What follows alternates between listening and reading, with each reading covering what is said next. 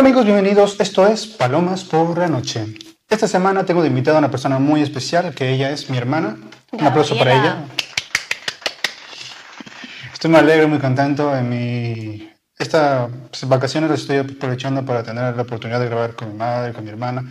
Seguramente con alguien más si se anima y si no, pues miren, lo haré yo solo, que ya saben que estoy acostumbrado. Empezamos, ¿no? Pues Gaby, preséntate un poco, darle al público algo de qué hablar. Pues yo soy Gabriela Torres Amaqueño, ¿vale? Y primero que nada, pues estoy muy contenta de estar aquí con todos ustedes, de que Cristian me haya invitado a este espacio. Y pues nada, yo básicamente vivo aquí en España y yo desde pequeñita no, he salido de España ni he vuelto a mi país. Y por eso un poco el acento notaréis que no, no lo tengo muy parecido al de mi hermano. Puede ser, no sé, muchos me han dicho que es, diferente, la jerga igual. Y pues nada, me gusta, me gusta estudiar. estudiar y divertirme. Bien, eh, bueno, como habréis notado, obviamente la gran diferencia entre mi hermana y yo es que ella, por ejemplo, ella es muy responsable, ella es muy ordenada, ella es muy viva, ya sabe sacar esas que de. Yo soy muy huevón, soy más artístico y hago mis movidas, sinceramente. No tienen, somos como hermanos muy diferentes. Cuando no tendría que ser así, por ejemplo, yo soy el mayor. Yo soy mayor, aunque no le parezca, yo tendría que ser más responsable. Por ejemplo, yo estoy unos 30 años, tendría que empezar a buscar cosas, pero no me llama la atención, como ya he dicho. No soy una persona que se, que se estresa fácil, o al menos intento no estresarme fácil, porque ya me doy cuenta de que eso nunca funciona. Eh, intento vivir la vida al flujo, al momento, porque sí he vivido con la, con la idea en la cabeza de hoy estamos, mañana no sabemos. Y eso es muy cierto para mí, porque por ejemplo yo puedo estar muy bien, puedo estar muy sano, puedo tener económicamente el dinero que quiera, puedo tener una casa y todo eso, que mañana salgo y tú no controlas esas cosas, mañana puedes terminar y ¿qué pasó? Se le cayó se le atropelló un auto, le cayó un martillo y he escuchado cosas muy locas. Por ejemplo, hace poco le conté que en México un hombre iba caminando por la calle y le cayó un perro de la cabeza y murió. Dices, esas cosas no pueden ser ciertas. Hay video, búscalo en YouTube. Pero volviendo al tema de la vida, el envejecimiento, eh, por ejemplo, tenemos tema, tratemos el tema un poco de los hermanos, ¿no? Que por ejemplo, tú, en tu experiencia de hermana menor, ¿cuál crees que ha sido tu rol dentro de este grupo? En mi, mi rol, pues a ver, no sé, depende del punto de vista. Bueno, el mío va a ser que he sido la que he intentado ser líder de la manada.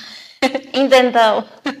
sí, siempre he estado pendiente de todos, de que todos vayan bien ya veis que un poquito se me, se me va por las ramas el muchacho. Pero sí, sí he intentado que todos no nos separemos, que seamos, como dice mi madre, seamos una piña, un trébol de cuatro hojas. Y eso, que no nos separemos. Ese ha sido mi, mi rol de, hermana pequeña, la, la pequeña. Deja de que se me quede mal. No, bueno, para los que no lo saben, somos tres. Yo soy el mayor y es la pequeña, y mi hermano mediano, pues está en Estados Unidos. Le mando un saludo fuerte, te quiero, niño. Eh, y eso, yo, por ejemplo, a ver, ¿cómo te lo explico? Yo, por ejemplo, cuando se fue a Madrid, que nos quedamos los dos, yo siempre, por alguna extrañación, sentí como una carga de verga, tengo que ver que estén bien, por lo menos hasta que llegue mamá y los cuide. Ya una vez llegó mamá y yo dije, mm, estoy chido que vivan su vida tranquilo. Nunca he sido de las personas que les agobia o les dice, ponte a estudiar, ponte a hacer esto. Yo siempre soy el que les dice, nada, tranquila, déjalo estar, tranquila, todo va a estar bien, tú sigue tu vida, al final de cuentas, ¿qué vas a hacer? ¿A agobiarte? No. Pero sin embargo, tú en particular es la que dice, bueno, ¿sabes qué? Pues voy a trabajar, voy a hacer esto, puedes hacer aquello. Ella como que la que te impulsa y yo soy como que... Ella te impulsa, en plan bien, y yo soy el que dice, nada, tranquilo, va a estar bien. Entonces, mañana, mañana veremos, mañana está bien. Y por eso digo, somos muy diferentes. Y en los diferentes que somos, me gustaría tratar el tema de las parejas. Porque yo, por ejemplo, todo tuve una pareja en mi vida, ya lo sabe. Eh, y no, bueno, no acaban las cosas. No tendría que acabar mal. Yo creo que no acabaron mal, para mi perspectiva. Pero siempre fui una persona muy cariñosa, muy detallista, siempre fui muy muy dado a la pareja. Yo es que entro en pareja y me voto en picado y terminas estrellándote a veces. Pero eh, eh, le estábamos comentando un poco a ella cómo es el tema de la pareja, cómo se siente, cómo, cómo lo describiría más claro. Pues de todo, pues, imagino que habrás tenido más de una pareja. Entonces, ¿tú cuál crees que son los pros, los contras de estar en una? Y tú los dices, yo te voy hablando un poquito de las experiencias mías. A ver, pros y contras. Estar en una relación es muy difícil desde mi punto de vista. Muy difícil. Porque, mm, a ver, no he tenido muchas tampoco, ¿eh? Pero sí he tenido alguna y he tenido la, la buena. No estamos para juzgar, tú tranquila. He tenido la buena y la mala. Y empecé por la mala, como todos. Y pues nada, es básicamente mi, a mí me pasó que en la mala experiencia, pues yo estaba aprendiendo qué es, qué quiero hacer y claro, eh, la persona con la que estaba al ser un poquito de más edad, pues básicamente me manipulaba. En plan de que, ah, por ejemplo, un ejemplo. Eh, mira, es que hoy no puedo quedar, ¿sabes? Y si quieres quedamos mañana. Y yo, pues, pues vale, ¿sabes? Será pequeñita. Y claro, eso, vale, te lo hice una vez y luego que te lo diga continuamente, pues al final, ¿sabes? Dice, joder, qué raro, este chico está muy ocupado, según yo, mi mente ingenua. Y al final, pues resulta que, pues nada, que me estaba poniendo los cuernos. Sí, bandido de puta, aquí te lo decimos, vete a la verga. Ay, bueno, háblanos de la buena. Pues en la buena es la con la que estoy, la verdad que estoy, he aprendido mucho con esta persona. He aprendido muchísimo. Somos dos, no puedo decir dos polos opuestos, pero son dos personas que se complementan. Yo tengo cosas que a él le faltan y él tiene cosas que a mí me faltan. Obviamente es difícil estar en, pareja porque al final, pues esas cosas que, pequeñas cosas, yo que sé, culturales, eh, pensamientos o así, que son opuestos, pues al final los discutimos, los debatimos y pues alguien tiene que ganar. Mm, o sea que ambos son de carácter, ¿no? ¿O dirías eso? Yo podría decir que sí. Sí, tenemos un carácter un poco especial. Claro. Porque bueno, a mí no me pasó. O sea, yo mi pareja yo era el dócil, era como que vamos allá, vamos, vamos acá. No lo hago por no lo hago por no lo hice por mala gente ni porque no me importara, solo que no soy una persona de conflictos, evito los conflictos porque en lo que se pueda, obviamente, si se pueden evitar, pues digo, si tú estás cómodo, pues mira, tampoco se me importa. Pero obviamente también era una persona muy, muy intensa en cuanto a amor se trata, intentaba estar con ella, siempre que se podía, cosas No, no nos vamos a vivir, a vivir esas experiencias traumáticas de nuevo. Aquí no van a ver llorar, al menos todavía no. Em, pero em, creo que, ¿cuánto llevas ya con esta persona? Tres años. Mira, Tres, ¿eh? Ya, ya es bastante, la verdad, eso es muy bueno, porque eso me sorprende más que todo por el hecho de que actualmente las parejas ya no existen. Tú dices, estoy con él, pero de boca. Al menos los que he escuchado yo, es que estás de boca, simplemente, pero en realidad estás con uno, estás con otro, es como que son relaciones abiertas sin, sin que uno de los dos sepa. Se llama infidelidad. Se llamaba infidelidad en mis tiempos, eso. Ahorita ya le quieren poner otro nombre, yo no sé. Como que eh, es como lo escuché hace poco, una, algo que decían de que es que estar siempre con el mismo es aburrido, por eso de vez en cuando pues está bien y eso es una relación abierta, creo que lo dicen ahora. Sí. Y, suena muy mayor, la verdad es que me escucho suena muy mayor, pero eso de relación abierta me suena muy extraño para mí. Creo que simplemente podrías estar con otra persona y no sé qué, no, no, me parece normal, porque por ejemplo el, el, el hecho de que una persona esté con, imagina, Estoy en una relación abierta. Sí, estamos en una relación abierta, pero resulta que solo uno de los dos está haciéndolo de abierta y el otro está como que fíjate sentado. Y no me parece, sinceramente, no lo veo tan normal o dentro de mi cabeza igual estoy pensando desde una perspectiva muy de una generación diferente. Porque, no sé, para mí era uno y otro y como dicen, somos animales y venimos aquí al mundo para, para reproducirnos y todo eso. Sí, somos animales, pero también somos seres pensantes. No nos compares con el perro, con el gato. Y puestos a elegir, pues mira, yo me hubiera cogido el gallo. bueno, en mi, en mi opinión, pues yo creo que somos pensantes, sí, pero hacemos las cosas mal. ¿eh? sí. Bueno, hay un libro de historia que acierta en todo ese detalle que dices. Hemos hecho guerras, hemos matado gente, el mundo no está bien dividido, hay unos que se mueren de hambre y otros que están al punto de morirse de un infarto por gordos. O sea, sí. Pero... En cuanto a libertad, yo creo, yo lo planteo desde un punto de vista más higiénico. Imagínate que estás con, tú con una persona y luego estás con otra, y luego estás con otra, y luego estás con otra, y luego estás con otra. hombre, obviamente va a haber por medio transmisiones sexuales. Digo yo, lo planteo así, es por eso que a mí personalmente no, yo, yo no me veo siendo una persona que esté así, de aquí para allá, de aquí para allá, de aquí para allá. No, yo, yo no me lo planteo así. No, no me gustaría, pero si a la gente le gusta, Hombre, aquí se respetan todas las opiniones, pero, o sea, me parece un poco sorprendente. Estás con tu amiga y con su novio y de repente viene su novio y te empieza a tirar fichas y tú como que... Y tú sabes que están en una relación abierta, te lo han dicho, pero tú dices, no. Yo personalmente dijo, no. Hay gente que ha escuchado que la novia está muy guapa o el novio está muy guapo y dice, de una. Yo no sé, yo no tendría ese cargo. un cargo de conciencia increíble me entraría una, cada vez nomás de pensarlo.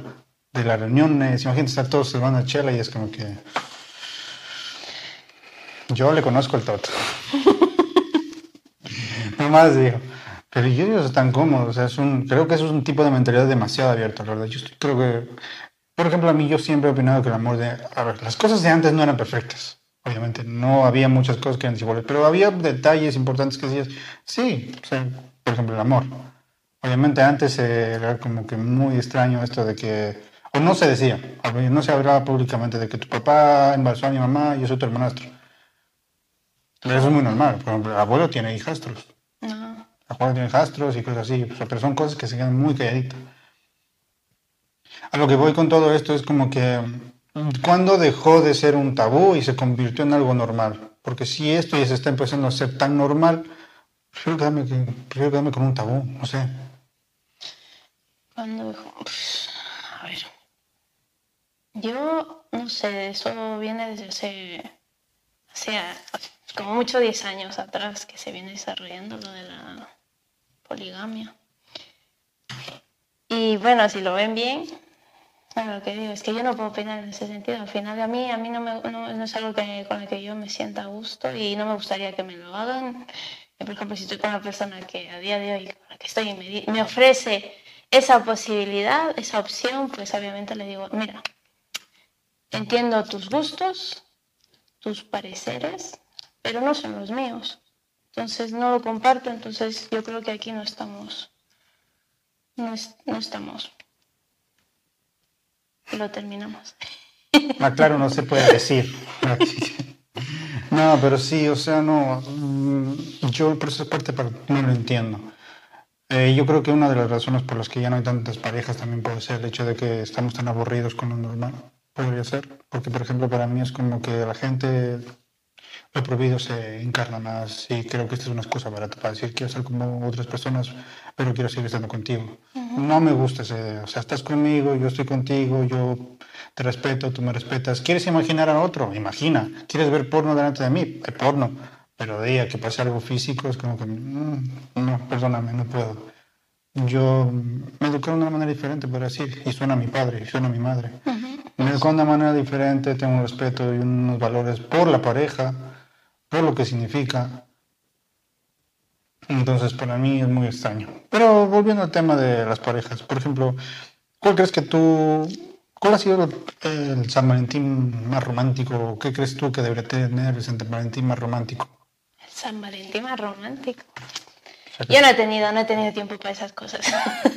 Como dice, eso se inventó para el capitalismo, que la gente compre más, gaste más, invierta más en el país. Pero un San Valentín bonito, yo creo, considero, que es compartir el día con esa persona y hacer lo que más les gusta a los dos. A los dos.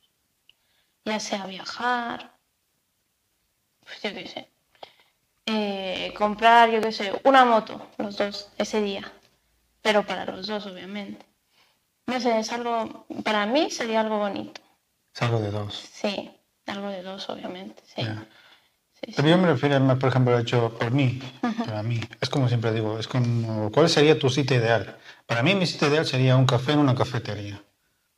Tranquilo, hablando, charlando, riéndonos si se puede. Si no, pues mira, gracias, te pago mi café y me voy. No pagamos a medias. Te pides una tortilla, un café, no jodas. Es que en ese sentido, por ejemplo, no podría. Yo, por ejemplo, hombre, soy como tú, ¿eh? Tampoco te crees que me voy muy, a- muy allá. Pues sí, sería un café así en una plaza ahí con que, por todo ejemplo, el sol. Es que, por ejemplo, una discoteca no me mola, la verdad. Yo quiero conocer, como decía alguien, a- alguien que vi en un TikTok, porque sí, veo mucho TikTok, decía, "Tú- cuando tú conoces a gente en una discoteca, no es para algo serio. Es para pasar un momento alegre, un momento cómodo, pero no es para nada serio. Por eso yo soy más de, mira, vamos a tomar un pasito en el parque, un café. Yo creo que, por ejemplo, esos temas de, como dijo, es educación de antes, es el ejemplo de antes. Yo me siento muy cómodo en ese antes, porque era más simple, más sencillo, no tenía que hacer nada particular, era porque era simplemente conocer a la persona. Eso de ahora, de. ¿Cómo conste una? La conocí en una peda, estábamos borrachos hasta el culo, ella vomitó, yo vomité, nos reímos, nos besamos y nos hicimos parejas. Como que. ah. Y todavía pasa, ¿eh? Todavía pasa esas cosas. Y son de esas cosas que dices, son de resultado de esas cosas, como que me dejé embarazada. ¿Cuánto lleváis? Pues dos meses. Y a los cuatro o cinco meses separados. Y no, y no os juzgo y no creo que esas cosas nos pasen a todos. Es muy probable que tú con tu pareja lleves cinco años y hayas empezado con una anécdota como la que yo te conté. Que muy a, mm, felicidades, está muy chido. Que ya durado cinco años, pero digo, no sé si yo le contaría a mi hijo, ¿cómo conociste a mamá? Ah, eh, tomando café. Mentiroso. Pero eso, o sea, por ejemplo, a mí me encanta la historia de la abuelita que me contó a mí de que cómo se casó con el abuelito. La que yo más o menos recuerdo era que ella me decía, pues yo lo conocí a tu abuelo en tal sitio. Nos conocemos, nos hablamos, pero un día tu abuelo dijo, María, yo me quiero casar contigo. Ella le dijo, pues sabes qué, yo no estoy para tonterías. ¿Quieres casarte conmigo? Dame el anillo ya. Así es la abuelita. La abuelita es recha. Eso sí, mi respeto para la abuela. El abuelito dijo, vale, dame siete días.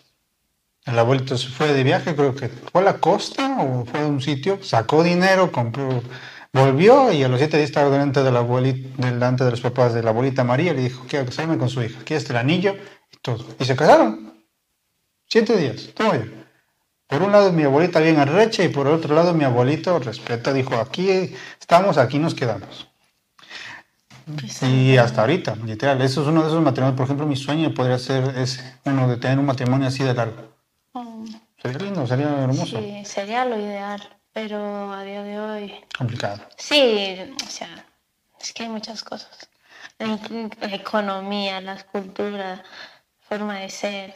Es que todo, todo, todo. Por ejemplo, yo podría decirte que si yo ahora estoy una pare- con una pareja estable y tal, pero por la economía del país, el día de mañana yo qué sé, igual él se va a Rusia yo me quedo, pues yo qué sé, en Estados Unidos y al final las el distanciamiento, muchos factores a día de hoy que te pueden llevar a, a separarte de esa pareja o, o mantenerla.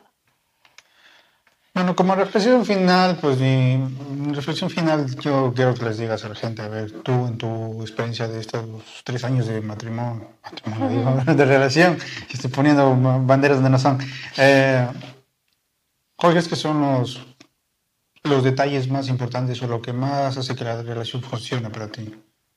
Mm, Yo creo que para que una relación funcione es cosa de dos. Cosa de dos. Porque cuando tú, tú por ejemplo, tú estás a punto, tú estás a punto de, terminar, yo qué sé, por ejemplo, querer terminar la relación, ¿sabes? Porque no me gusta esto, no me gusta el otro, no me gusta el otro. Al final, si esta otra persona es decidida y dice, venga, voy a hacer esto, voy a volver a enamorarla, voy a hacer esto para que ella sea feliz, al final si los dos se unen, hacen el equipo. Y llegan hasta donde yo he llegado tres años después. Eso. Y bueno, yo por mi lado, pues les diría, ¿qué les digo? Yo no tengo pareja, no estoy totalmente...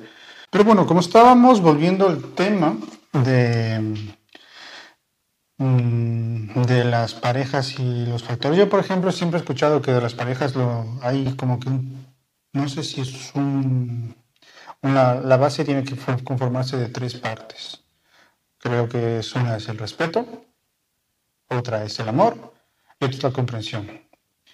El problema de esto yo creo que es muchas veces que el amor, el amor es algo muy fugaz. No sabría decirte qué es el amor. A mí me preguntas, defíneme amor y digo, no sé, porque por ejemplo yo esa es una de las razones por las que me cuesta tanto actualmente encontrar pareja. Llevo tanto tiempo, llevé intentándolo tanto tiempo que como una persona me dijo a mí, yo me rendí. Sí, es verdad, yo me rendí a conseguir pareja. Pero no porque no porque no crea que pueda conseguirlo, obviamente, sino porque simplemente estoy cansado de... Estaba, estuve muy cansado de intentarlo y me di ese tiempo. Por eso es que estuve en Alemania, es un año lejos, no he con nadie. Y bueno, he hablado con las personas justas, sinceramente, pero no con el afán de ir a saco, venga, vamos a follar. Bueno, que, es que no es así como se, como se habla, no, pero mm, ya no yo no quise intentarlo, ya no creo, tengo las ganas de intentarlo y como digo ahora, si una persona se siente atraída por mí, estoy cansado de que todas las mujeres, y no solo las mujeres, creo que los hombres también, dejen de tirar miguitas de pan, en serio, las, como las indirectas no funcionan. Llega yo por lo menos ya con 30 años, digo, ¿qué indirectas mis cojones? ¿Me lo dices sí o no? Ya está. Eh, ¿Tú qué piensas, por ejemplo? ¿Por qué crees que las Mm, mujeres quieren, las, parejas a veces quieren que les veamos la mente. Porque Inmadurez. Lo he leído en el libro y de hecho ese es uno de los problemas que tuve con mi pareja. Era la inmadurez porque al final, claro, llevas, vas con el tiempo, o sea, yo qué sé, hablas con tu amiga, con tu madre, con tu vecina y tú te dicen, no, es que él tiene que ser así. No, el hombre no tiene que ser así, tú se lo tienes que decir. Porque él no, te va a adivinar las cosas. Vamos a aclarar esto. No, a ver, para que no suene sexista, porque eso está como que solo las mujeres. Pasa mucho a las mujeres, pero también conozco hombres que también son hijos de la chingada y piensan como que quedamos a tal hora. Bien, ¿dónde? Pues ya veremos. Eh, y luego les dices, ¿en el cine? No, ahí no quedo. Pero entonces dime. O sea, eso va en los dos sentidos, pero sí, perdón sí. Pues eso, que, que según el libro, el que yo me leí, pues me decía que se lo tenía que decir claro. Porque claro, es que el hombre no tiene la obligación de estar entendiéndote cada dos por tres. Y es verdad, él no tiene la obligación. Es simplemente, si tú quieres algo, se lo dices. Por eso acaso nuestras madres nos preguntan, ¿quieres comer? No, no, no. Tenga su plato, aquí está. ¿Sabes? Pero nos lo impone. Pero claro, no sé, yo creo que es eso de que se lo tienes que decir sí o sí. Porque a mí me pasaba eso de que yo no se lo decía, lo adivinara, pero era por eso, porque mi amiga, mi, mi otra amiga, mi, incluso mi madre, no, es que ellos, tienen, ellos tienen la obligación de entenderte, ellos tienen que saber cómo... No, no. No, y me da pena porque hay muchas relaciones que se basan en eso, de que el hombre tiene que adivinar y no, no el hombre no tiene que adivinar nada de eso. Sí. Y escucharon aquí, una mujer, una mujer lo está confirmando. Yo lo que digo es así, déjense de mamadas. Yo no tengo por qué adivinar nada. Dímelo y ya está. No cuesta nada. ¿Y qué es lo que, que te puedo decir? No.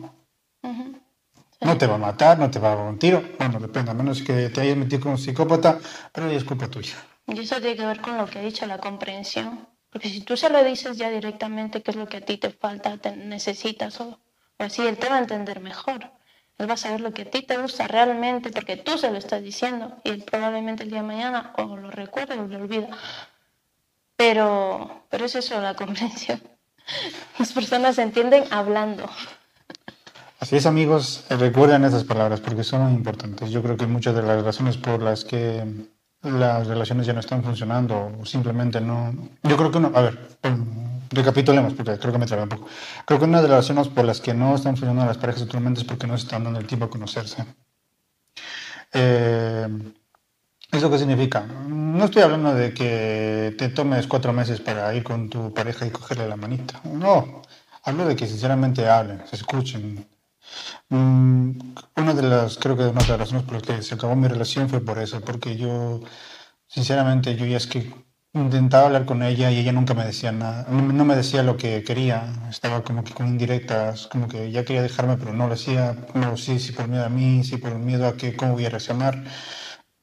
Mm, y es, y es más jodido eso porque creo que una un, como es un dicho que decía, una herida duele más mientras más tiempo la dejes abierta, para mí. Entonces, lo mejor es de hablar directamente las cosas. Creo que con, concuerdo con mi hermana en lo de que no nos hagamos pendejos. Simplemente, por ejemplo, si estás con una persona y quieres coger, pues dilo, quiero coger.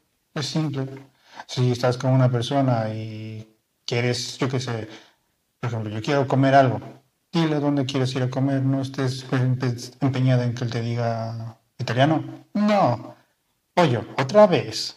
Eh, res eso como la semana pasada. Ya, pues qué mierda quieres. No, esas, esas situaciones son las como que más te carga. Por ejemplo, imagínate, tú llegas del trabajo súper cansado, llegas con tu mujer, no quieren cocinar, dicen, bueno, vamos a comer algo fuera. ¿Qué quieres comer? No lo sé. Mi jefe me ha puteado. El coche casi se daña. Estuve dos horas en el tráfico. No estoy para tus jueguitos. Dime, ¿qué quieres comer? Es así de simple para mí, ¿no? Y eso, amigos, la verdad es que me ha gustado mucho este espacio, me ha gustado estar con mi hermana. ¿Hay alguna cosita que les quiera decir, algo que quieras añadir a esto? Pues respecto al tema. No, en general. Pues nada, que hablen mucho. Es importante hablar y comunicarse con todos, no solo con la pareja, sino con la familia, con todo. Es muy importante. Sí, sí. Sí, eh, bueno, eso también añadir lo de la familia es muy importante. Hablen con su familia, la verdad es que muchas cosas que creemos nosotros Creo que una de las razones por las que yo no hablaba era por la, por la edad, porque nos creemos que con 15, 16 años lo sabemos todo y nos hacemos una puta mierda. Entonces, hablen con su familia. Ya saben que estoy aquí, bueno, no tan seguido, obviamente, pero porque esto de grabar y editar está siendo más jodido. La verdad es que una... Esto es la parte fácil, o sea, esto de grabar es fácil, literal. Claro, jodido de edición, pero vale la pena, siempre lo digo. Este espacio es para hablar con ustedes, yo me siento muy cómodo aquí, es mi terapia. No lo hago por los números porque si así fuera pues estaría agobiado y no estoy aquí para agobiarme, simplemente para expresar cómo soy, compartir con las personas que quiero. Y nada, muchas gracias por todo, los veremos en un próximo episodio y vuelen mis palmas. Hasta la próxima.